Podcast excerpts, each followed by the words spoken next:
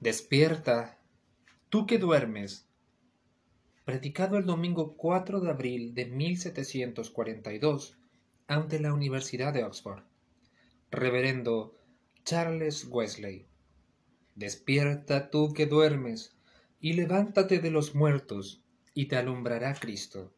Efesios 5:14. En primer lugar, sobre los que duermen, y a quienes se dirige el texto, entendemos que dormir se refiere al estado natural del hombre, ese sueño profundo del alma al que el pecado de Adán arrojó a todos sus descendientes. Esa languidez, indolencia, necedad e insensibilidad en cuanto a su condición real que todo hombre alberga al venir al mundo y mantiene hasta que la voz de Dios lo despierta. Ahora, los que duermen, de noche duermen. El estado de la naturaleza es de oscuridad suprema. En él las tinieblas cubren la tierra y la oscuridad los pueblos. El pobre durmiente pecador, que de tanto conocimiento puede hacer gala en otras cuestiones, se desconoce completamente a sí mismo. En este asunto, no sabe nada como debe de saber, no sabe que es un alma caída cuyo única empresa en este mundo debiera ser recuperarse de su caída y recobrar la imagen de Dios que lo ha creado. No identifica la única necesidad que la premia, ese cambio universal interno, ese nacimiento de arriba descubierto por el bautismo que es el inicio de la renovación total, santificación del espíritu y del alma y el cuerpo sin el cual nadie verá al Señor. Parece todo tipo de enfermedades, pero se cree sano. Está atado firmemente con los hierros y miseria, pero sueña con vivir libre. Dice paz, paz, mientras el diablo como un hombre fuerte armado posee toda su alma. Sigue durmiendo y descansando, pero el infierno acecha para encontrarse con él, y el hoyo que no hay retorno abre sus fauces para engullirlo. El fuego lo rodea y él lo ignora, lo quema y él no se inmuta. El que duerme entendemos que Dios, y por Dios lo entendemos, que es el pecador satisfecho en sus pecados. Se conforma con permanecer en su estado caído, vivir, morir sin la imagen de Dios, ignorando tanto su enfermedad como también la cura. Nunca lo han advertido o no prestó atención cuando la voz de Dios lo alertó para que huyera de la ira venidera. Nunca ha visto el peligro del fuego infernal, ni ha clamado con la honestidad de su alma ¿Qué debo hacer para ser salvo? Si el durmiente no es cruelmente despiadado, su sueño suele ser el más profundo de todos, ya sea con el espíritu de la Odisea, que ni es frío ni caliente, sino feligrés inofensivo, racional, tranquilo, afable de la religión de sus padres, o un ortodoxo celoso que vive como fariseo conforme a la rigurosa secta de nuestra religión. De acuerdo con la escritura, se justifica a sí mismo y trabaja para establecer su propia justicia como la base para la aceptación de Dios. Él es de los que tienen apariencia de piedad, mas habiendo negado la eficacia de ella, probablemente le repugna cuando la encuentra y le parece una mera extravagancia o engaño. Mientras el infeliz, en su propio engaño de gracia a Dios, como si no fuera como los otros hombres ladrones, injustos y adúlteros, como si no hiciera mal a nadie, ayuna dos veces por semana. Se vale de todos los medios de gracia, asiste a la iglesia inducidamente y participa de los sacramentos, da diezmo de todo lo que posee, hace todo el bien que pueda, cuando a la justicia que es la ley irreprensible. De la piedad sólo desea el poder. De la religión y el espíritu y del cristianismo, la verdad y la vida.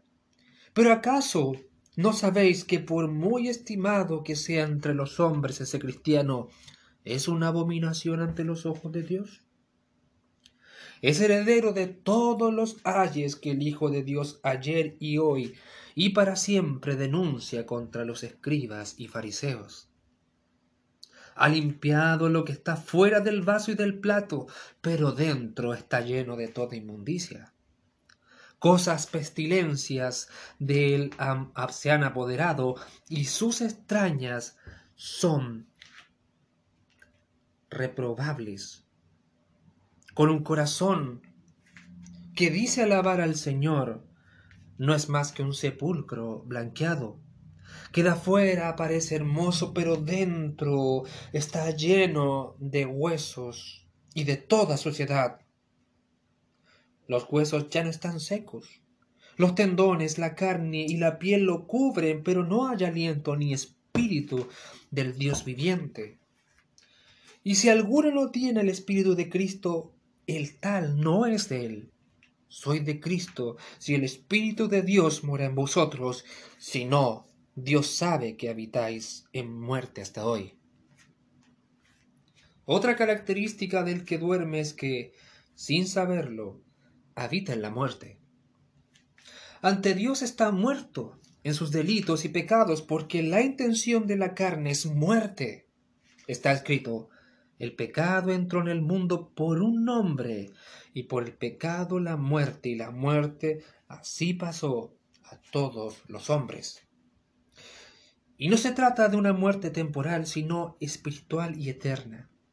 El día que comieres morirás, dijo Dios a Adán.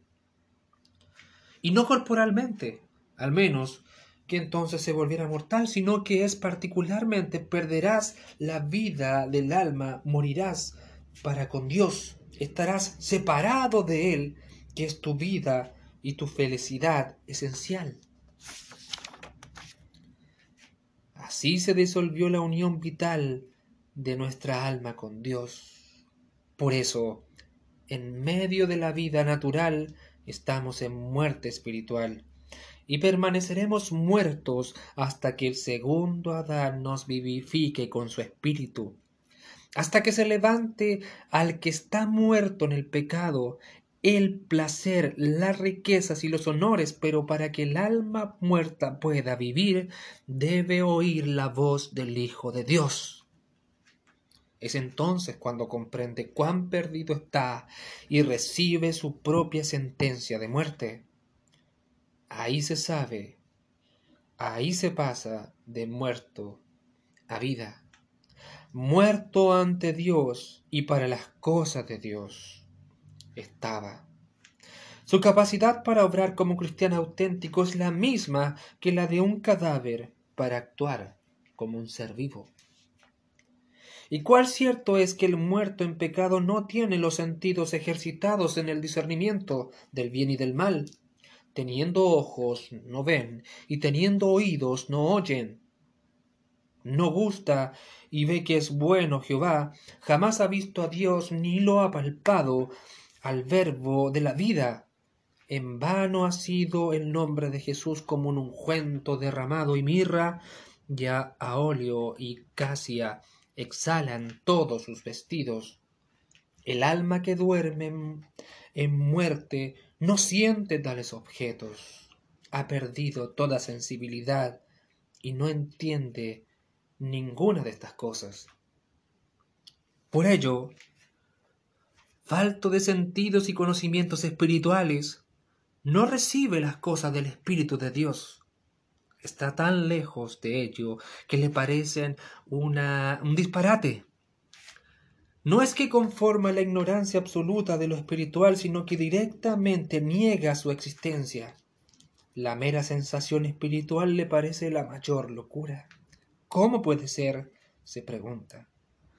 ¿Cómo ¿Puede uno saber que goza de vida en Dios?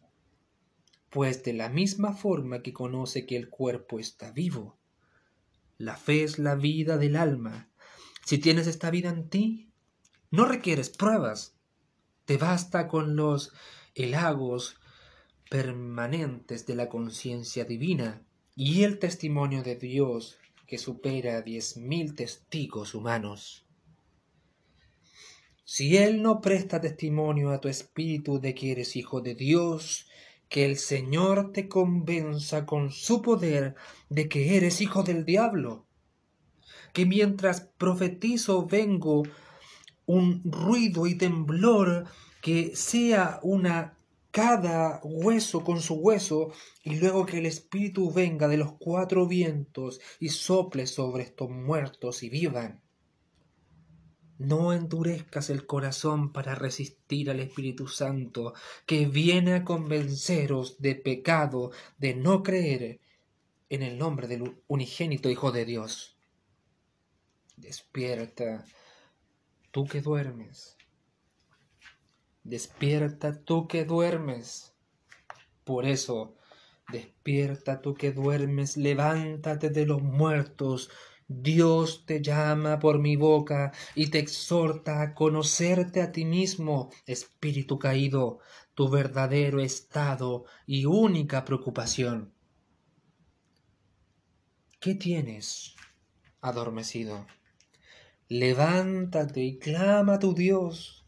Quizá tendrá compasión de ti y no perecerás. Una poderosa tormenta recia y te envuelve y estás hundido en las profundidades de la perdición, en el golfo de los juicios divinos. Si quieres escapar de ellos, lánzate a ellos. Júzgate a ti mismo para que el Señor no te juzgue. Despierta, despierta, levántate ya, no sea que debas, no sea que bebas de la mano del Señor la copa de ira. Date prisa y aférrate al Señor de la justicia, que es poderoso para salvar. Sacúdete el polvo, o deja que el terremoto de los juicios de Dios te sacuda a ti despierta y clama con el carcelero, ¿qué es menesterer que yo haga para ser salvo? No descanses hasta que creas en el Señor Jesús con esta fe que es un regalo por obra y su espíritu. Si alguno hablo especialmente es a ti, que no crees que se está exhortando con yación para ti. Tengo un mensaje de Dios para ti. En su nombre te advierto que huyas de la ira venidera. Tu alma impura observa tu retrato en Pedro condenando en el oscuro calabozo entre los soldados y atado con cadenas bajo vigilancia de los carceleros. La noche ya casi ha pasado y se acerca la mañana en que te ejecutarán en el tablado y con todo sigue durmiendo recostado en los brazos del demonio al borde del precipicio donde te aguarda la eterna destrucción que el ángel del Señor se acerque a ti y la luz brille en tu prisión. Que sientas la mano fuerte del Señor acudir a ti y levantarte, ciñete, átate tus sandalias, rodéate tu ropa y sígueme. Despierta, Espíritu sempiterno. Abandona el sueño de la felicidad mundana. No te creó Dios para sí mismo. No podrás descansar hasta que sea la hora de tu reposo. Vuelve descarriado, entra volando al arca que no es más que tu hogar. No erijas aquí tabernáculos porque eres extranjero y peregrino en esta tierra. Eres criatura de un día que se abalanza a un estado permanente. Date prisa, la eternidad se acerca y depende de él ahora. Una eternidad de felicidad a una miseria.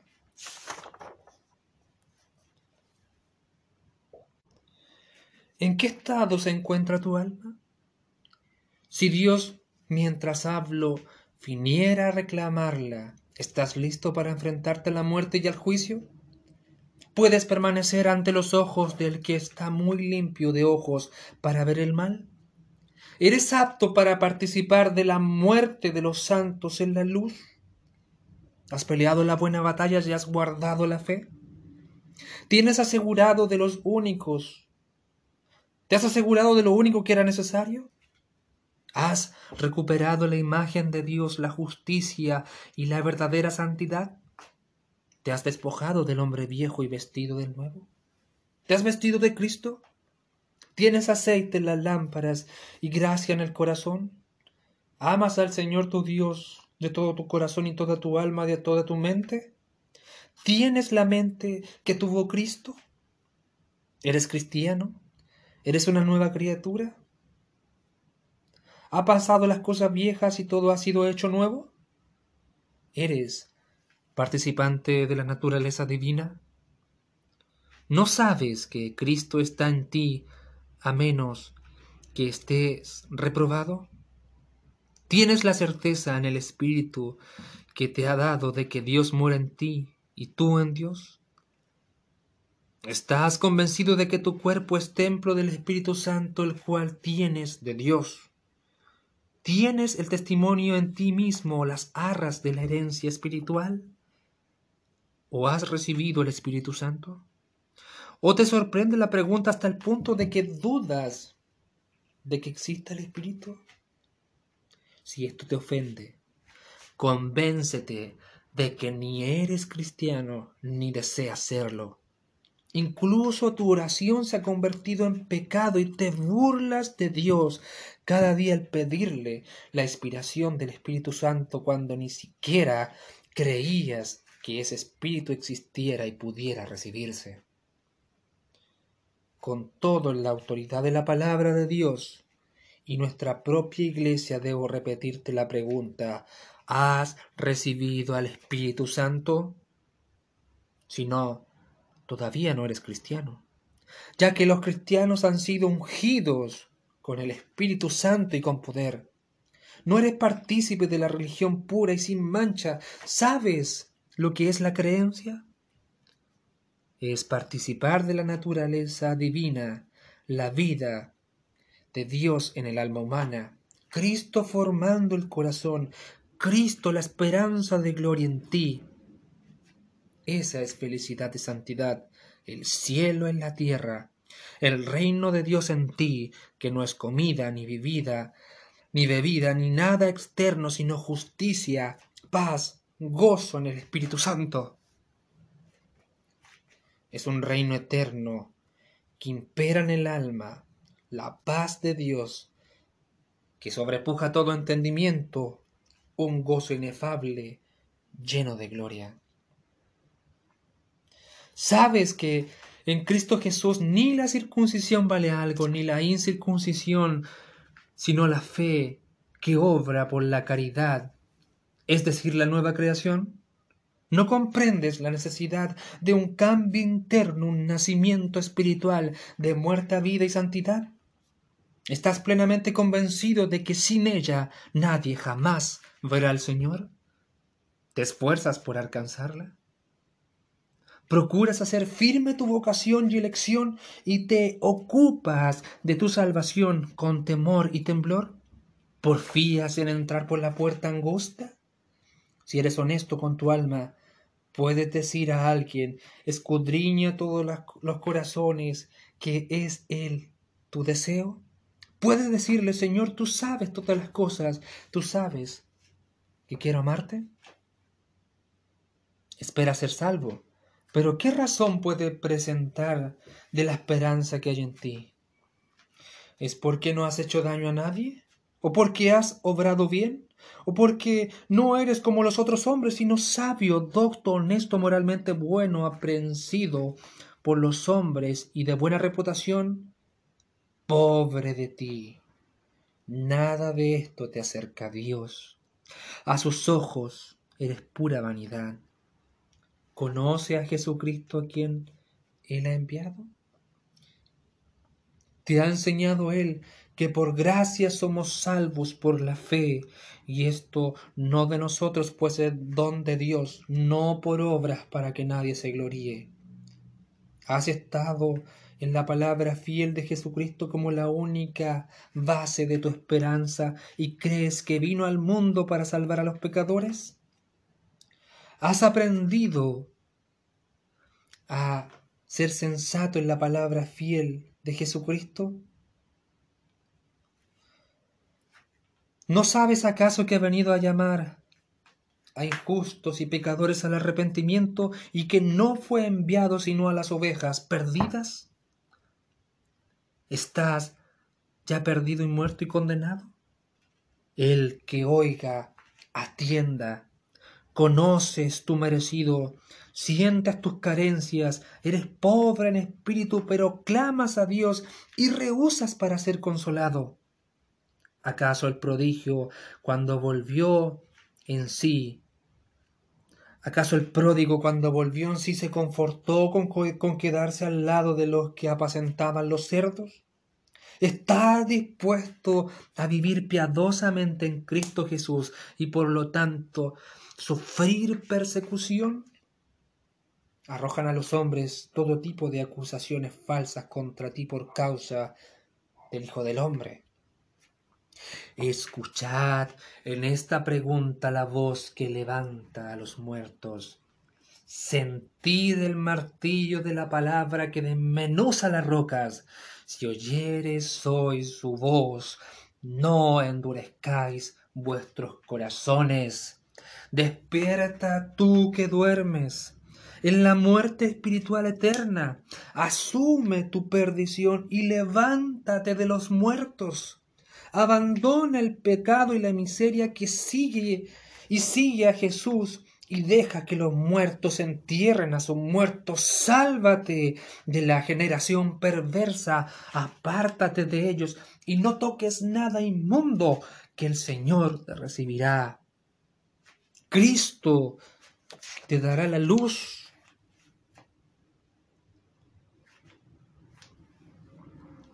Y cuán alentador es pensar que si obedeces su llamado, sea quien seas, sea quien seas, buscarás el rostro del Señor. Si ahora mismo te despiertas y levantas de entre los muertos, Él te dará luz, Él te dará gracia y gloria, y arrojará la luz de tu gracia cuando recibas la corona que no se desvanece. Entonces nacerá tu luz como el alba y tu salud se dejará ver. Y Dios que mandó que las tinieblas resplandeciesen en la luz, brillará en tu corazón para iluminación del conocimiento de la gloria de Dios en la faz de Jesucristo. Para los que temen al Señor, nacerá el sol de justicia y en sus alas traerá salud.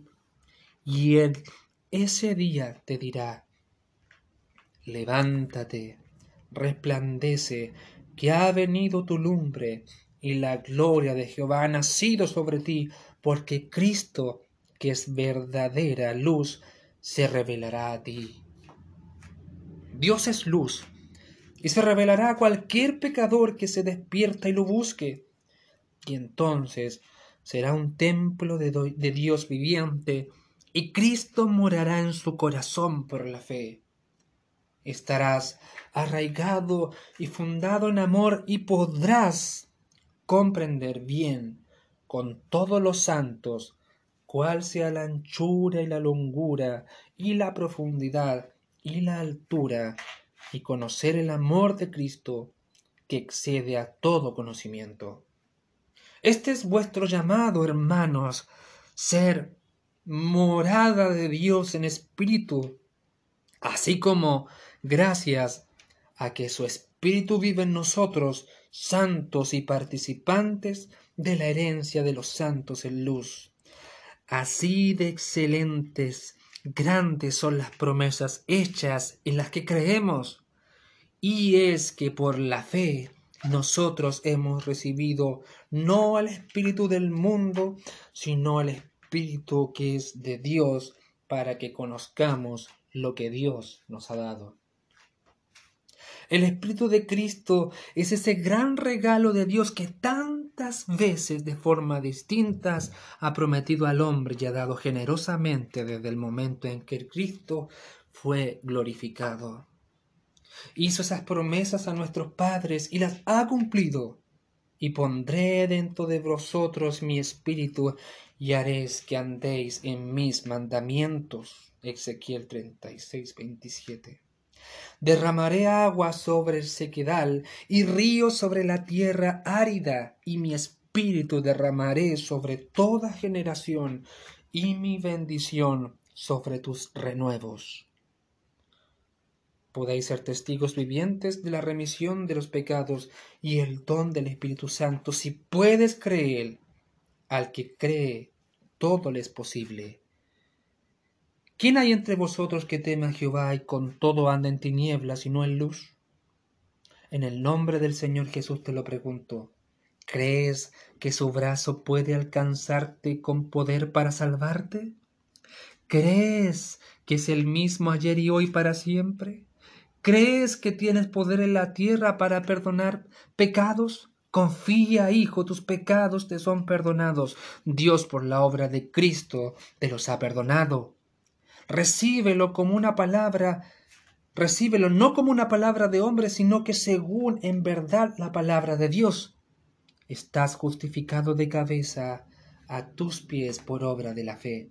Serás santificado también por la fe, y el Señor Jesús te sellará, porque Dios nos ha dado vida eterna, y esta vida está en Jesús.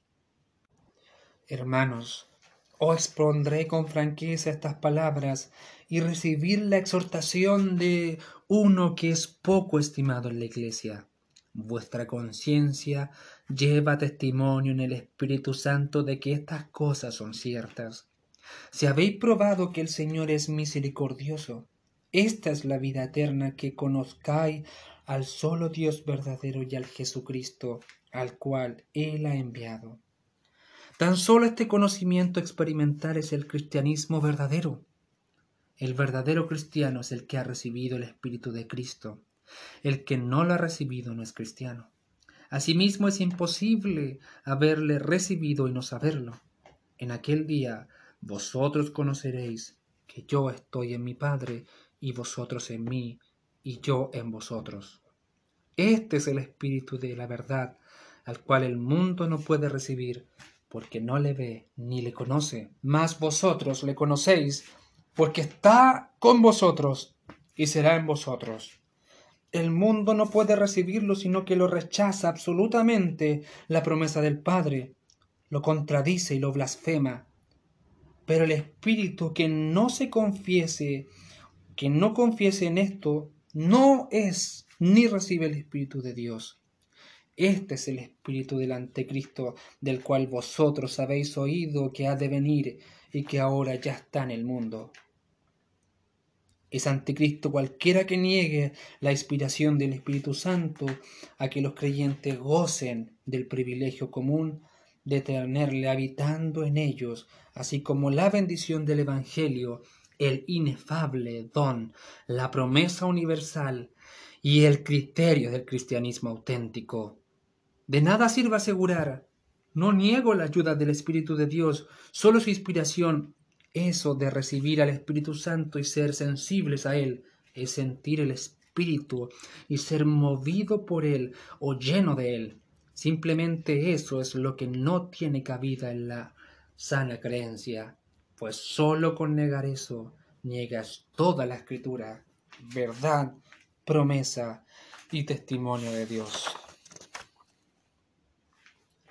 Nuestra excelente Iglesia nada conoce sobre tal distinción diabólica, sino que habla abiertamente sobre sentir el Espíritu de Cristo, ser movidos por el Espíritu Santo, y saber y sentir que no hay otro nombre sino el de Jesús, en el cual podemos recibir vida y salvación. Nos enseña a pedir la inspiración del Espíritu Santo, nos enseña a orar por la inspiración del Espíritu Santo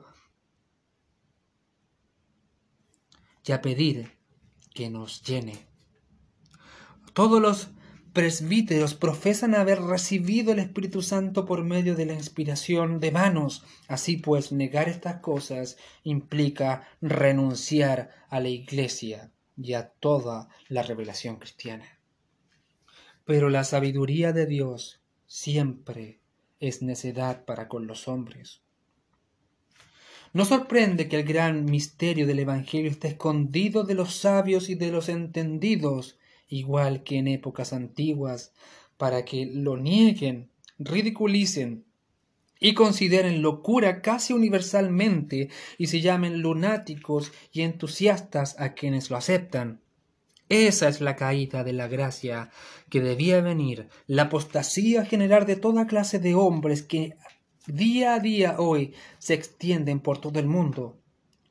Discurrir por las plazas de Jerusalén y mirad ahora y sabed y buscad en sus plazas si halláis hombre en Jerusalén y mirad ahora y sabed y buscad si está el Señor con ellos. Nuestra nación, sin ir más lejos, llora, inunda en impiedad cuántas villanias cometen día tras día y quedan impunes. Pecan con el rostro en alto y alardean su vergüenza son incontables los juramentos, maldiciones, profanidades, blasfemias, mentiras, calumnias, maledicencias, desatención, glotonería, embriaguez, venganza, lujuria, adulterios, todo tipo de impurezas, fraudes, injusticias y opresión y extorsión que inundan nuestro país. Incluso entre los que se han guardado de las abominaciones más viles acumulan ira, orgullo, pereza, vagancia, debilidad, afeminación, así como lujos, artilugias, codicia, ambición, sed, halagos, amor por el mundo y temor del hombre, y cuán poca religión y creencia verdadera hay en ellos. ¿Dónde encontrarán a uno que ame a Dios y al prójimo, al prójimo como ordenó el Señor? Por un lado están todos los que ni siquiera tienen apariencia de piedad, por otro los que sólo a nivel externo, sepulcros abiertos y blanqueados respectivamente. Cualquiera que asista a una reunión pública, y me temo que no excluya nuestras congregaciones, podrá adivinar enseguida que una parte de saduceos y la otra parte de fariseos.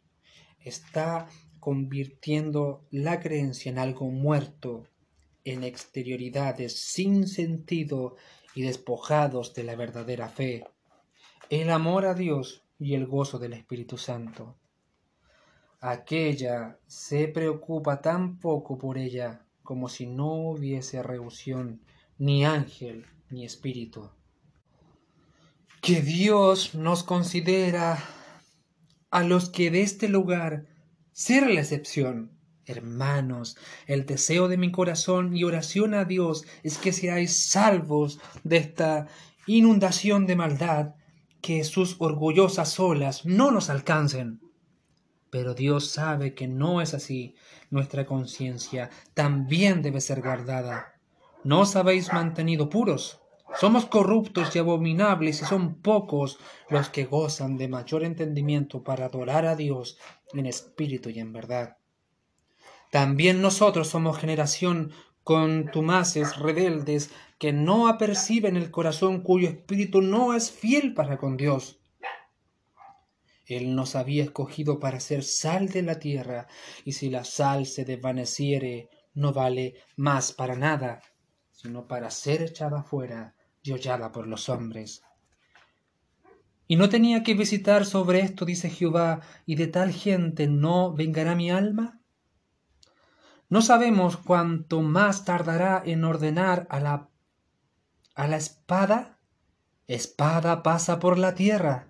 Ha sido muy paciente para con los con los que no se han arrepentido este año, pero ahora nos advierte y despierta con el trueno Su, juicio acecha la tierra y deberíamos esperar el más duro de todos, incluso que viniera y quitara nuestro candelero de su lugar, a menos que nos arrepintamos y nos hagamos las primeras obras, a menos que nos volvamos a los principios del orden de la palabra, la verdad, la simplicidad del Evangelio. Tal vez estamos resistiendo el último esfuerzo de la gracia divina para salvar nuestros pecadores corazones. Quizás hemos hinchado en la medida de nuestras iniquidades el rechazar el consejo de Dios y no expulsar a sus falsos pastores. Oh Dios, en la ira acuérdate de la misericordia. Glorifícate reformándonos y no destruyéndonos. Deja que escuchemos la vara y a quién la establece. Ahora que hay juicios tuyos en la tierra, permite que los moradores del mundo aprendan justicia. Hermanos, es hora de despertar del sueño antes de que suene la trompeta del Señor y nuestra tierra se convierta en un lago de sangre. Veamos estas cosas que nos darán paz antes de que se escondan de nuestra vista.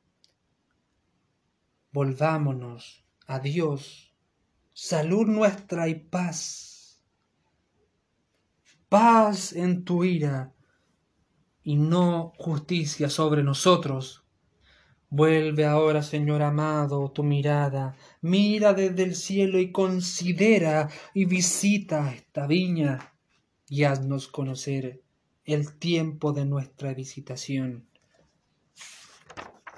Ayúdanos, oh Dios, salud nuestra por la gloria de tu nombre y líbranos, y aplácate sobre nuestros pecados por amor de tu nombre. Así nos volveremos de ti. Vida nos darás e invocaremos tu nombre, oh Jehová, Dios de los ejércitos haznos tornar, haz resplandecer tu rostro y seremos salvos. aquel que es poderoso para hacer todas las cosas mucho más abundantemente de lo que pedimos o entendemos, por la potencia que obra en nosotros. A Él sea la gloria por Cristo Jesús por todas las edades del siglo de los siglos. Amén.